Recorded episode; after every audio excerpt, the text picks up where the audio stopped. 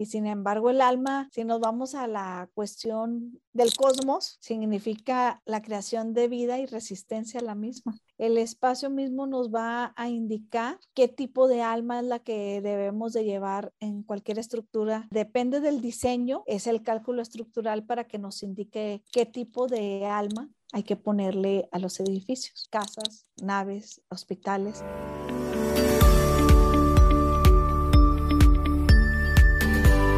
Bienvenidos a Arquitectura del Alma, el podcast que nos ayudará a todos a tomar las mejores decisiones en arquitectura, construcción y edificación, con Bianca López y Mario Montenegro.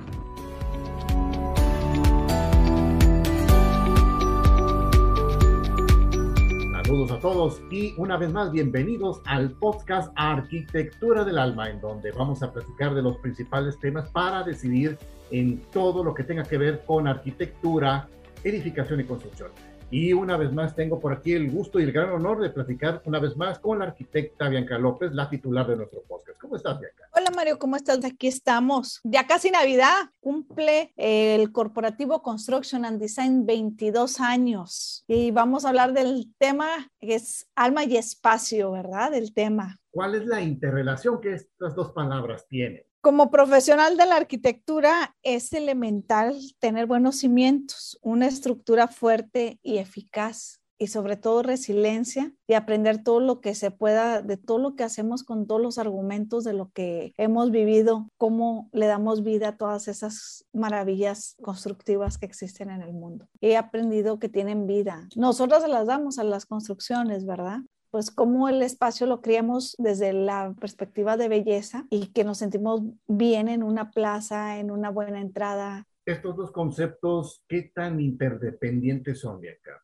Más que nada es tener bien el objetivo, porque una cosa es ya tratar las emociones, sentimientos en lo plasmado, que viene siendo la arquitectura, que por eso siempre decimos que es un arte, ¿verdad? Porque a final de cuentas le damos esa energía y ese giro con amor al momento de construir y diseñar. La conjunción de todos estos ingredientes es la ventaja que es lo que nos ayuda a lograr muchas cosas. Y allí podemos obtener todo lo que nos imaginamos y diseñamos y vienen cosas después inesperadas, que a eso le podemos decir que le damos tiempo y espacio a lo que suceda. Hay que dejar espacio para lo inesperado, ¿verdad? Y si realmente lo deseamos y te aseguras con toda tu energía que quieres diseñar eso, que funciona, que estás convencido como ingeniero, como arquitecto, va a funcionar. Entonces desde ahí le empiezas a dar una vida, un alma y una identidad a eso que quieres. Yo creo que es conectarnos hacia el universo y poder crear y diseñar desde que desde el amor y desde el corazón. Por eso están tantas pinturas que dicen, ay, ¿qué es esto? Y para muchos tiene un significado eh, lo que hace Picasso, para otros no les gusta, otros lo ven raro, mucha gente no entiende y así es el arte. Para unos es bonito, para otros es feo. De todos los, tipos de arquitectura, ¿verdad? Que hay la minimalista, gótica, art deco, todos estos tipos vienen y nacen precisamente de las épocas. Obviamente hay un alma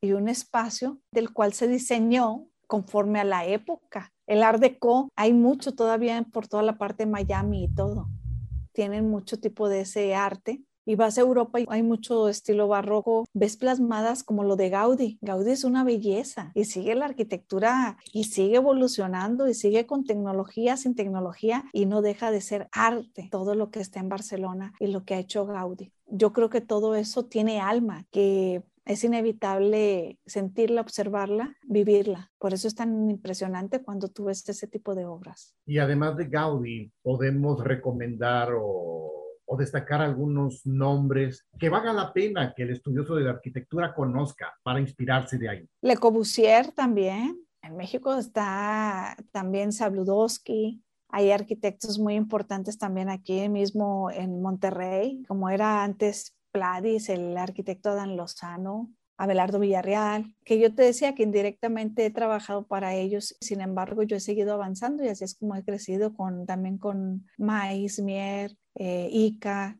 y sobre todo había un buffet que se llamaba buffet industrial, donde trabajaban mucho arquitecto, como le decían de colmillo colorado, ¿no? Que les encantaba realmente el diseñar, el tener su respirador, cuando en aquellas épocas tú entrabas a esos espacios y estaban todos los respiradores de los ingenieros y arquitectos. Eso un día lo soñé, fíjate, en mi vida de niña, yo adoraba y veía esos estudios de arquitectura decía yo quiero tener eso. Y sí, lo hice en su momento, tuve varios arquitectos trabajando para mí, después vino el AutoCAD, vino toda la revolución de toda esta tecnología y se van respiradores, cambia todo. Y sin embargo, colaboran con nosotros gente que fue maestra, maestra y maestros míos en ingeniería o arquitectura y que siguen proyectando. Puedes tener la hoja de papel y hacer un dibujo, un boceto nada más a la se va o en el mismo AutoCAD y no crear, diseñar y ponerle alma a ese diseño. Entonces el arte de proyectar también es totalmente todo un arte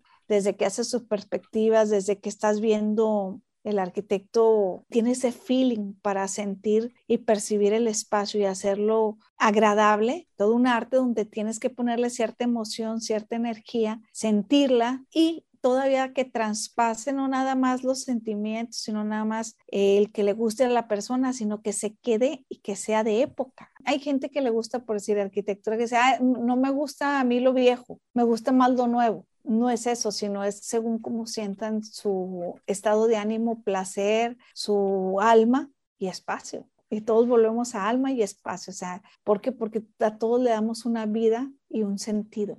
¿No será entonces que el arquitecto tiene que ser algo así como un experto en muchas, muchas, muchas, muchas almas o en muchos enfoques de almas? Lo que pasa es que el arquitecto tenemos que saber tener esa parte sentimental para poder crear y la paciencia para poder lograr las cosas porque al final de cuentas somos muy artistas, ¿eh? sentimentales y de todo. Si nos dices que hay arquitectos que lloran o se enojan o se molestan, que a veces te piden un diseño, te lo hacen y tú le dices, sabes que está muy mal, no me gusta, los ofendes porque dicen que no sabes de arte o algo. Y también eso ha cambiado. Ahora, con toda esta revolución, ahora llega y te dice el cliente cómo lo quiere, porque lo vio en, en alguna página, lo vio en alguna parte de YouTube, lo vio en algún, alguna parte, vio algún diseño y bajó planos o algo y nos hacen a un lado los arquitectos, ellos llegan ya con su diseño y quieren revolver a veces eh, arquitectura barroca con minimalista, ya el arquitecto ya no te toman en cuenta como algo, una pieza elemental para la creación de algo que lleva arte. Nos han minimizado, o a muchos ingenieros hasta para el cálculo estructural, que es algo tan interesante y tan importante y todo. Los arquitectos, yo te decía que colaboran conmigo, me encanta que trabajan todavía a mano, bocetean y de ahí posteriormente le pasan lo que hicieron, bocetearon al arquitecto que es dibujante y recién egresado, el dibujo o el plano que se va a convertir en algo real. ¿Qué pasa? Que los muchachos lo que hacen últimamente es nada más diseñar sobre el AutoCAD sin tener a veces ese feeling de creación y ese feeling de diseñar y bocetear. Se ha perdido hasta la perspectiva. Y esa era una materia muy interesante en la universidad porque nos ponían a hacer desde palitos, mover la mano, o sea, que realmente supieras ejercer la carrera. Y ahora pues es puro mouse. Pronto se pierde la realidad, Mario, de lo que se puede hacer contra lo que ves en la computadora y en el dibujo, que tú lo puedes ver bien bonito. Y yo creo que te ha pasado a ti como a muchos que ven perspectivas bien padres. Bajo la pantalla tú lo ves muy bonito, lo ves diseñado y hay veces que en la realidad es otra cosa. La base también para poder diseñar y todo eso desde el momento de llevar un estudio topográfico, saber diseñar sobre una base real Fíjate que te voy, a platicar hace poquito, me habló una persona y me dice, oye, ya te ganaste un concurso de obra. A ese espacio hay que ponerle un alma. Y tanto tú como otros dos, tres arquitectos van a participar. Y el mejor proyecto es el que va a ganar. Y yo le decía, ok, ¿cuánto mide el terreno? ¿Tienes plano? No, no, no, pero ya pueden empezar a diseñar. Así que adelante, ya pueden, a ver, espérame, o sea, no, no, no, todo tiene su base, necesito planos del área, necesito un estudio topográfico, una mecánica de suelos, necesito un estudio geológico, hidrológico, no puedo diseñar y, menos si ves para un concurso o algo. Entonces también hay veces que quieren usar al ingeniero o al arquitecto diciendo ese tipo de argumentos que es para ver quién lo hace mejor para no pagar el diseño, Mario, porque quieren matar víbora en viernes. y uno cuando tiene bases, les dices, oye, ¿sabes qué? Claro, pero pásame planos, pásame estudios, pásame todo y con todo gusto, pero bajo un sustento. Igual pasa el caso también, Mario, es que sigo una grieta y tengo una grieta, en la losa, ya le puse esto, ya le puse el otro, ya me recomendaste, ya le puse otra recomendación de todo el mundo y, sí, y ahí voy a decir, lo que pasa es que está lastimada el alma de tu edificio. Y cuando uno dice eso, ah, ¿creen que está jugando uno? Sí, se llama alma. De hecho, cuando nosotros eh, vemos en cálculo estructural, se llama ver el alma. ¿Cuál es el alma para calcular qué es lo que va a ocupar el edificio, la losa o lo que eh, va a tener su carga viva, carga muerta? Se llama alma. Vaya, existe tal cual la palabra. Y muchos creen que, juegas cuando tú dices, no, es que hay que checar bien el alma del edificio. Ay, ay. Y esa persona me tocó decir, lo que pasa es que desde que hiciste todo, está mal desde la cimentación, hacer esas vigas y todo, porque te las hicieron sin un cálculo y una base estructural. Haz un estudio, un peritaje estructural para checar su alma y el espacio y todo lo que hay entre los, o sea, o sea, todo eso. Fíjate cómo se va acomodando en todo lo que estamos hablando de arquitectura. O sea, desde la emoción a la parte estructural, a la parte de belleza y a la parte de la noción de la, del arquitecto. Hay que medir todos nuestros alcances, también nuestra capacidad para hacer las cosas o edificios que nos encomienden y hacer todo lo mejor posible, sino buscar la ayuda de consultores o profesionales según el área. Y porque me ha tocado estar con muy buenos arquitectos, diseñadores y todo, y los calculistas, y ya cuando el calculista le empieza, sabes que yo mejor no lo hago, mejor mm, tú me apoyas en hacerlo. La integración, pues sabes que buscamos profesionistas precisamente y buenos ingenieros para que nos ayuden a diseñar y crear todos los edificios que hacemos. Todo este conjunto de talentos buscan lo mismo, diagnosticar el alma del proyecto, del edificio. Todos, todos, todos, todos tienen que llevarlo. Todos ya en su cálculo estructural diseñamos el alma. Por eso existe tal cual la palabra eh, oye, es el alma de la viga, ¿cuál es? O no, es que es el alma y existe tal cual el término. Y es toda una, ¿cómo te diré? Toda una vivencia el hacer una obra. E, es como llevar un bebé desde brazos hasta ya que camine y dejarlo caminando ya que avance por sí solo con esa alma en tiempo y espacio. De cada 10 proyectos, ¿en cuántos se diagnostica que el alma está lastimada o dañada? Ay, con todos esos terremotos que ha habido, Mario, todas esas almas de esos edificios, casas, están dañadas y lo han sentido energéticamente y estructuralmente. Eso sí es un daño a, a las almas. Fíjate lo importante que es el alma, es el núcleo de un material compuesto de otros, como viene siendo el acero, y su resistencia mecánica para los soportes. Una de las vigas grandototas que tú ves en los edificios y todo, o sea, las vigas centrales que une a las alas perpendiculares y todo eso. Por eso lo decimos mucho, ay, el alma de esa viga.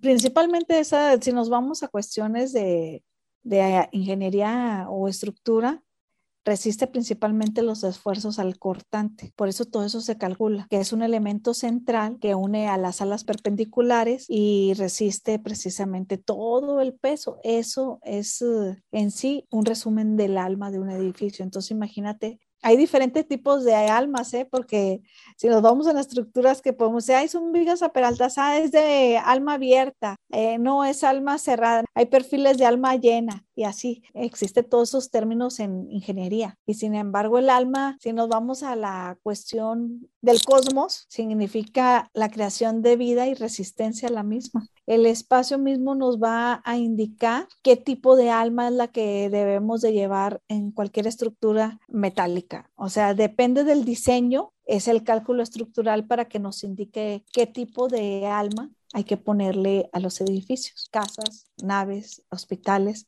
Cuando hablas de espacio, pues no es lo mismo una viga pequeña en un espacio que es corto a un espacio que tiene claro, le llamamos, o sea, es más medida, más larga. Cuando tenemos más claro, entre más viga, entre más largo el claro, es nuestra viga más grande y más peralte. Entonces hay que calcular ese peralte y todo, todo lo que conlleva, ¿verdad? ¿Cuál podría ser en la actualidad en México, en los lugares donde te ha tocado trabajar? ¿Cuál sería el diagnóstico del alma de los proyectos de la construcción? ¿Cómo están? Yo he visto edificios donde he estado trabajando y tenemos que respetar todo, porque imagínate si no diseñamos bien el alma, le bajamos kilos al acero y todo, pues se nos cae, Mario. O no sé si has visto esos videos que están las naves también y por querer bajar kilogramos al acero, y se vienen, se caen. Entonces es bien importante respetar todas las situaciones, condiciones y kilogramos que ponen siempre los ingenieros en su cálculo estructural, porque ahí siempre hay una rebatinga que el arquitecto le dice al ingeniero, ay, caray, me va a salir tres veces o cinco veces más caro, porque son mucho más kilogramos de acero. Voy a aclarar algo, son los responsables quienes firman los cálculos estructurales, por eso se protegen mucho y ponen un poquito de más en su protección pues, para ese tipo de cálculos. Que también aclaro a los estudiantes, no porque lleve el doble o el triple de acero va a funcionar, porque también cuando lleva de más acero, ¿qué pasa con la estructura? También puede eh, colapsar.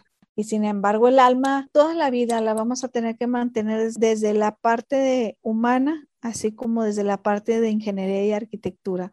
Como fíjate todo lo que llevamos desde el diseño, mantenerlo, más aparte darle mantenimiento y cuidarlo por el tiempo de los tiempos que duren las estructuras. A final de cuentas, todo tiene alma y, y eso en un espacio hemos señalado un factor trascendental, el estudio del cálculo estructural. A partir de ahí parte todo. Eso es algo elemental que debemos de entender los arquitectos, que debemos dejar hacer su chamba al ingeniero civil y respetar las condiciones o lo que nos indica tanto en la memoria de cálculo como en planos e información que él está otorgando, así como en kilogramos de acero a utilizar. Y este entendimiento entre el arquitecto y el ingeniero civil, cuando están hablando del alma, a veces tiene sus problemas. Lo que pasa es que a veces no es entre el ingeniero y el arquitecto, es con el cliente cuando ve el precio y se asusta de, del costo de la estructura, de lo que está pidiendo para hacer. Pudiéramos mejorar o ver otro tipo de estructuras porque hay diferentes, más no, no lo podemos quitar y el calculista también te dice no, y uno como arquitecto también dice no, es que estoy respetando a él como profesional también. Y hay gente que sí se atreve a bajar kilos, y, eh, no está mal tampoco, pero conforme a criterios de diseño de diferente estructura o ver el cómo sí, pero pues bajando alturas, claros, eh, medidas, ¿sí me explico? Ok, es un triunvirato, pues el ingeniero, el arquitecto y el cliente. Y, y ahorita tan caro que está el acero, el costo es por kilo del acero, la mano de obra, todo eso. ¿Qué es un alma? Pues estamos cuidando vidas también sin salirnos del concepto que ya se ha dado de alma, cuando el arquitecto rescata un alma, ¿cómo le dice el alma gracias al arquitecto? Cuando tú ves el edificio muy bonito estructuralmente porque se puede observar y lo bien hecho siempre resalta la vista. Y cuando un edificio está dañado y vamos a repararlo, también se observa en su belleza. Desde que lo ves, el edificio te está dando las gracias porque ya se ve diferente, ya se ve más estético, más bonito. Es como los dibujos de que tú llegas y tienen un curita y ya se los quitas, locuras y todo, ya se ve como nuevo. Hemos digerido de manera muy, muy fácil el tema, la clave, el cálculo estructural y la comunicación y el acuerdo entre los tres miembros del proyecto, el ingeniero civil, el arquitecto y el cliente respetar el cálculo estructural, memorias de cálculo, hablar con el cliente que si no está de acuerdo con el costo, pues cambiar de sistema. Para los muchachos que creen 100% ciegamente en la tecnología y, y, nada más, ¿a ellos qué les recomiendas para que vean y empiecen a trabajar el diagnóstico del alma en los proyectos, sin depender tanto de la tecnología. Ah, que se acerquen con gente precisamente que sepan que sí están especializados en cálculo estructural. Ahorita hay muchos programas muy simples de cálculo estructural que al no alimentar bien la información, dan falsa expectativa de lo que realmente es la memoria y, lo que debe llevar el edificio. Que busquen siempre la ayuda profesional de algún ingeniero certificado y más en estas épocas, si son de los que todavía hacen el cálculo a mano y con regla y con todo, créeme que son los mejores que las tecnologías, porque son gente que todavía trae bien frescas las fórmulas para los cálculos, o sea, todo, todo que verifican de pa a pa todo el cálculo estructural. Pero la figura del plano, la figura de la mesa grande, la figura de la pluma en la mano, la figura del callo de aquí, cuando se tiene siempre la pluma, son figuras que van a continuar para siempre o que... Toda la vida, Mario. El mejor escritor lo va a ocupar, el mejor periodista lo va a ocupar, el mejor arquitecto jamás va a dejar el lápiz, el mejor ingeniero también. Y no necesitamos papel, nunca de los que nos gusta mm, hacer, crear y apuntar hay pared, hay cartón, lo que nos encontremos. Eso nunca va a pasar de moda. Pues ya dejamos tarea, estudiemos el cálculo estructural y esa relación importante que tengamos con nuestros clientes para poder estar todos de acuerdo y que el alma del proyecto de la construcción se pueda rescatar. Mencionamos los datos generales de Construction and Design y Corporativo Love, Sí, es www.constructionanddesigns.com.mx y corporativolog.com y me gustaría dar el teléfono que es el 8347-9623 y pues si me buscan a mí en YouTube, redes y todo, pues soy arquitecta Bianca López.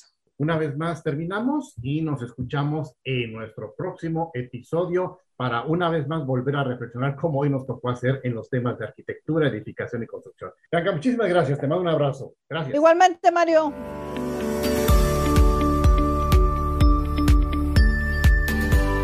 Gracias por escucharnos en Arquitectura del Alma. Los invitamos que nos escuchen en los siguientes podcasts. Hasta pronto.